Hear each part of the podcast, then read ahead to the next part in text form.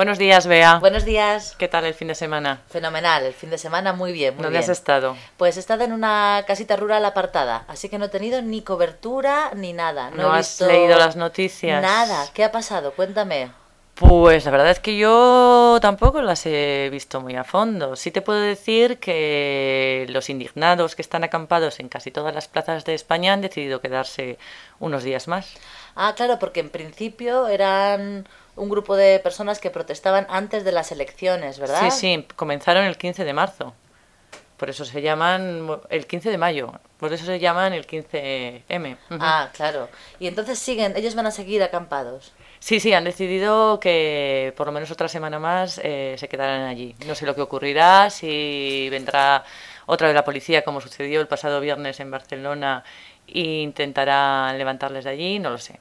Porque en realidad ellos lo que están pidiendo es que haya un sistema electoral más justo, ¿no? Porque se llaman democracia real, ¿no? Sí, creo que lo que quieren son una serie de cambios en el sistema democrático que, que, sean más adecuados a todos. Por ejemplo, cambiar el sistema de listas, que sean abiertas, o, o que no haya ningún imputado por corrupción en las listas electorales, Claro. entre otras cosas, pero también piden muchísimas cosas más. Claro, es que tiene todo el sentido porque algo no está funcionando y que se mueva tanta gente porque en Madrid, en la Puerta del Sol, hay muchísima gente acampada. sí, además no son solamente los jóvenes al uso. eh, Los rebeldes, ¿no? o los antisistema, ¿no? Hay de todo, hay gente mayor, hay niños. A mí me han comentado también que en la Plaza Cataluña en Barcelona hay varios sin techo, hay psicólogos, hay profesores, hay en las asambleas que hacen, que suelen hacer asambleas mañana y tarde, pues hay gente de, de todo tipo. Lo cual aportando decir, ideas. Claro, quiere decir que es algo mucho más general, ¿no? No se limitan a una ideología concreta. Ni... No, no, no, no, en absoluto.